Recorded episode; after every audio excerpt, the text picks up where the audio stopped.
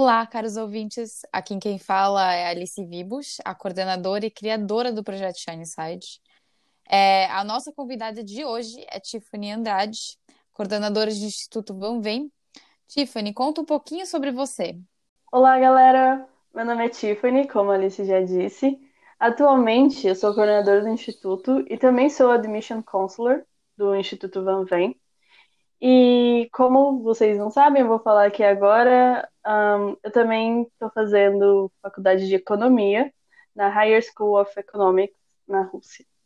Hoje, então, a gente vai estar tá falando um pouquinho sobre ansiedade no meio escolar e acadêmico, né? Principalmente nesse período que a gente está vivendo durante a pandemia do coronavírus, né? Sim, sim, um período muito difícil e a ansiedade, no geral, né, é uma característica comum que todo mundo tem, qualquer pessoa tem alguns sintominhas de ansiedade, seja essa a parte boa da ansiedade, digamos assim. Por exemplo, quando a gente está querendo uh, que aconteça algo logo e começa a vir aquelas borboletas na barriga, isso é ansiedade. Porém, quando cruza a linha entre a ansiedade boa e a parte ruim da ansiedade, que começa a virar um problema. Então, o problema atual é que nesses dias que a gente está vivendo, nesses dias de, de, pandemia, esse limite entre a sensação boa e a sensação ruim foi ultrapassada, principalmente nesse período que a gente vive. E principalmente com a pandemia, isso vem se agravando e tornando proporções ainda maiores do que o esperado. Por exemplo, segundo pesquisa da Agência Brasil, 80% da população da amostra que eles pesquisaram chegaram a reportar sintomas moderados a graves de ansiedade e 68% chegaram a, a, reportar depressão desde o início da pandemia. E esse número se torna cada vez mais assustador se a gente olha para outros países, onde o índice é de 30%. Então, aqui no Brasil, a gente tem esses índices de 70% da população que apresenta esses sintomas, e se a gente olha para o resto do mundo, é 30%. Então, chega a ser bem assustador. O que, é, o que é muito grande, né?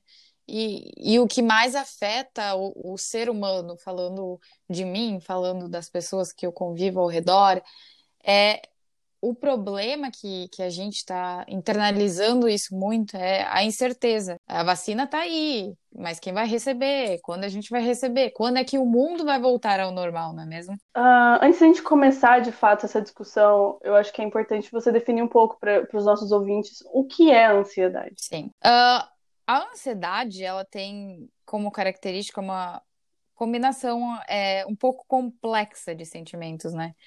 Que nem a Tiffany falou, ela pode ser benéfica e, e é uma coisa boa, por exemplo, ah, sei lá, vou sair com meus amigos ou com um amigo novo que eu fiz e eu sinto aquele frio na barriga, né? Mas a ansiedade tem os seus prós e contras, né? A... E ela é benéfica diante de um conflito interno. A ansiedade, ela também tem essa função dentro do nosso organismo para exercer a função de avisar e preparar que um caminho está perto da gente, alguma coisa perigosa e que a gente tem que é, tomar ação, uma ação preventiva para lidar com aquela ameaça, né? Porém, quando ela é aliada a estressores do corpo, ela acaba desencadeando a ação, a ansiedade e sua e a condição patológica, né? E a ansiedade, ela também tem como característica é, uma combinação complexa de sentimentos, como medo, apreensão e preocupação que eles podem ser associados também a transtornos psiquiátricos, né? Apesar de ser um problema universal, é, vivenciado por todo ser humano, ela é considerada benéfica quando determinada é, por uma presença, então, de um conflito interno, que é, é realmente para avisar. Mas quando isso acontece diariamente, esse medo, essa frustração, essa é, às vezes falta de ar, e, e quando isso se torna algo, algo diário, algo que tu vai ter que conviver diariamente, aí é, é um tipo de ansiedade que eu diria que já não é uma coisa normal, né? Que a pessoa deveria procurar um psicólogo, um terapeuta, para analisar a situação dela, né? Exato, isso, isso mesmo. E muitas vezes o centro desse debate todo está relacionado a pessoas maiores de 20 anos, por exemplo. Sendo que essa doença, a ansiedade e muitas outras, também afeta jovens nas escolas, e isso passa despercebido pelos pais e pelos nossos familiares. Simplesmente as pessoas fecham os olhos e não vê que o aluno de ensino médio, por exemplo, é, apresenta sintomas graves de ansiedade, o que gera diversas outras consequências, como dificuldade de aprendizado, desistência, seja da escola ou seja de qualquer outra coisa que o aluno faça, isolamento social, e também tem outros fatores como doenças cardíacas, depressão e até suicídio. E tudo isso está conectado. É importante ter em mente que tudo está conectado. O aluno que passa por essa situação no meio escolar, seja ensino médio ou ensino fundamental, leva isso adiante, seja no trabalho ou na universidade. E, e, principalmente nas universidades, né? O estresse entre alunos, o excesso de atividades acadêmicas, falta de motivação para os estudos e, e a preocupação da carreira escolhida, é, a existência de conflitos com colegas, professores, apresentação de trabalho, dificuldade é, ou na aquisição de materiais e livros, ou precisa fazer algum projeto para a semana que vem. Essa dupla jornada e, e juntando com muitas pessoas também têm problemas familiares, financeiros, sociais, eles podem sim é, desencadear, desencadear uma situação de ansiedade maléfica, ela sendo caracterizada, então, de novo, como uma situação patológica, né?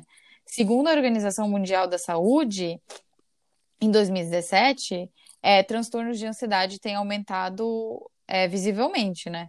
Cerca de 9,3% da população brasileira tem sido afetada. A ansiedade é considerada o mal do último século junto com a depressão também, né? Principalmente nos jovens em uma fase de transição.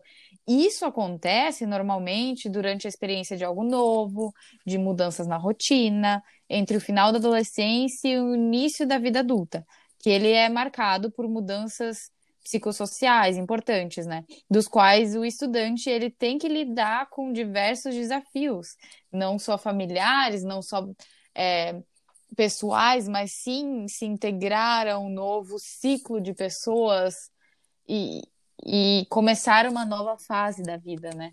Outro fator que contribui para essa doença que a Alice disse que é, que é patológica é a pressão por parte dos pais. Então, como você disse, Alice, a ansiedade é considerada o mal do último século, principalmente nos jovens em fase de transição. transição é essa? A transição da fase jovem para a fase adulta. E é nessa fase que os jovens eles estão fazendo, se preparando, né? Se preparando para vestibulares, se preparando para ingressar no, numa universidade. E eles se submetem a essa rotina rigorosa de estudos, tanto para os vestibulares, enfim. E ao juntarmos isso com a pressão dos pais, gera um estresse que pode afetar não só a saúde do filho, mas também o seu resultado, independente do que ele esteja fazendo, seja o resultado dele na prova ou o resultado dele no trabalho, que é por si só já muito estressante, né? E para você ter uma ideia, segundo pesquisas realizadas com os alunos de Curitiba, cerca de 62% dos jovens entrevistados apresentam sintomas graves de estresse e ansiedade por conta dos pais. E isso acontece geralmente, por exemplo, ah, quando é, os jovens ingressam o, o ensino médio, né? Porque aí vem aquelas perguntas: o que que tu vai fazer? Que faculdade tu quer? Desde o primeiro ano de ensino médio, e é, as perguntas, como eu digo, é, vão se agravando, né? Porque, ah, tu vai fazer o Enem, não vai fazer o Enem. Ai, tu não tá estudando, que chega. O que que tu quer fazer da tua vida? Já pensou em emprego? Que emprego? Que universidade? Aí quando a pessoa fala, não, eu não quero ingressar numa universidade logo após a minha graduação do ensino médio, é, o jovem ele é visto com, com um olhar muito crítico. Ou, ah, eu quero, sei lá, explorar o mundo, eu quero, sei lá, trabalhar numa área, por exemplo, ah, ser músico, né? Porque geralmente quem faz músico, quem faz música, desculpa, é, geralmente tenta fazer uma carreira lá fora, né? é, fora do, do, do seu conforto. E, e é, é, visto como, tipo, meu Deus, tu não vai fazer faculdade. É como se fosse o abismo, a pessoa que não faz faculdade. Tanto isso quanto a pessoa que sai da, da, sai da, é, do ensino médio e não vai direto para a faculdade. Ah, eu quero ter um tempo para pensar, ainda não decidi, né? E isso, pelos olhos da sociedade, pelos olhos do pai, dos pais, é visto muito errado, né? E, e geralmente eu vejo assim o que acontece. Muitas pessoas que entram direto, saem do ensino médio e vão direto para alguma para algum curso em alguma faculdade, eles, eles depois, se tu pergunta cinco anos depois, era isso que tu queria? A maioria vai falar que não. Que não era isso que queria, queria ter mais tempo para pensar sobre, né? E juntando, que nem a Tiffany falou, da ansiedade, tem vários tipos de ansiedade, né? Tem gente que acaba descontando a ansiedade na comida, né? Isso tanto no âmbito escolar quanto no âmbito acadêmico. E aí é, desencadeia toda todo um dominó que eu falo, né? Um vai, vai gerando é, ansiedade ou vai gerando algum outro problema. E, e geralmente, depois, por exemplo, ah, uma pessoa que ela é muito ansiosa, ela desconta direto na comida. É, a pessoa começa a ganhar peso. Porque quando você está ansioso, você não vai pegar e, ah, vou comer, sei lá, uma fruta, um legume. Não, é. Geralmente a pessoa que sofre de ansiedade e desconta na comida, ela quer algo calórico. E tem gente que faz isso diariamente, porque ele sente ansiedade. E isso acaba é, gerando o sobrepeso ou ganho de calorias, e o que acaba com a autoestima. E aí já desenvolve a outra coisa. E na escola a gente pode ver muito isso, é, tanto no ensino fundamental, ensino médio, o bullying. E aí a gente pode ver que a criança, o adolescente, depois, ou até mesmo na fase que ele está vivendo, é, começar a ver coisas, sintomas de ansiedade ou depressão. E os pais às vezes não veem isso, e o que é, é muito frustrante para o jovem, né? E, e é muito engraçado porque o jovem ele se preocupa tudo que, que você falar, é, o adolescente, o jovem, ele, ele cada palavra que tu falar, ele se preocupa ou o que, que as outras pessoas estão pensando. E já o adulto nem. É, eu digo que o adulto, a maioria dos adultos não ligam para o que os outros pensam. Mas aí vem a questão das redes sociais também, que pode se ligar também a cyberbullying, né? Que hoje em dia está muito alto, né? E essa questão de rede social, de um padrão estético, principalmente para mulher, é aquela coisa do corpo perfeito. Ai, se tu não tiver o corpo perfeito, ninguém vai te querer. E é uma coisa que a sociedade impôs muito e querendo ou não, o adolescente, o jovem, ele ainda, ele às vezes quando ele está é, numa situação já com sintomas de ansiedade, depressão, ele não consegue ver o que, que as pessoas estão fazendo. E aí já vem é, os distúrbios de, de, de alimentação, como bulimia, anorexia, e isso tudo vai desencadeando, que nem eu falei, um problema atrás do outro, né? E os problemas de saúde mental também, eles. A gente pode ver que eles atingem um a cada três pessoas no mundo, que é muita, muita gente, né? Quando a gente fala de somente do transtorno de ansiedade, o número ele vai para 4% da população mundial. E entre as mulheres, 42% elas possuem o transtorno, já entre os homens o número cai para 29%. E uma coisa que eu noto muito é que a mulher ela é uma pessoa é um gênero que se cobra se cobra demais, né?